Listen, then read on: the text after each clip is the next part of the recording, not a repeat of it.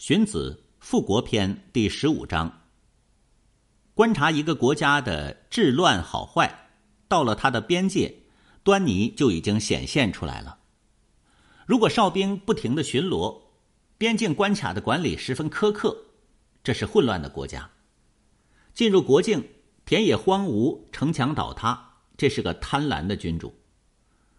观察他的朝廷，则地位尊贵的人不贤能；观察他的官吏，则处理政事的人没有能力；观察他的亲信，则受到信用的人不诚实。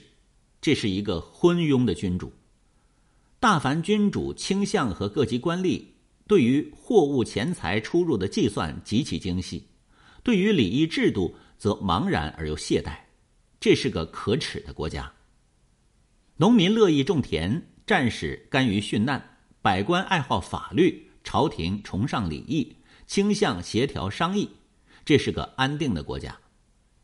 观察他的朝廷，则地位尊贵的人贤能；观察他的官吏，则处理政事的人有能力；观察他的亲信，则受到信任的人诚实。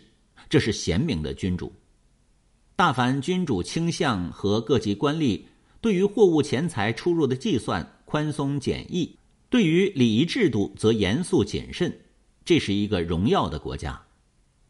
如果贤德相同，那么他亲近的人先尊贵；如果能力相同，那么有旧交情的人先做官。他的臣下百官，行为污秽的都变得美好，凶悍的都变得善良，狡猾的都变得诚实。这是贤明君主的功劳。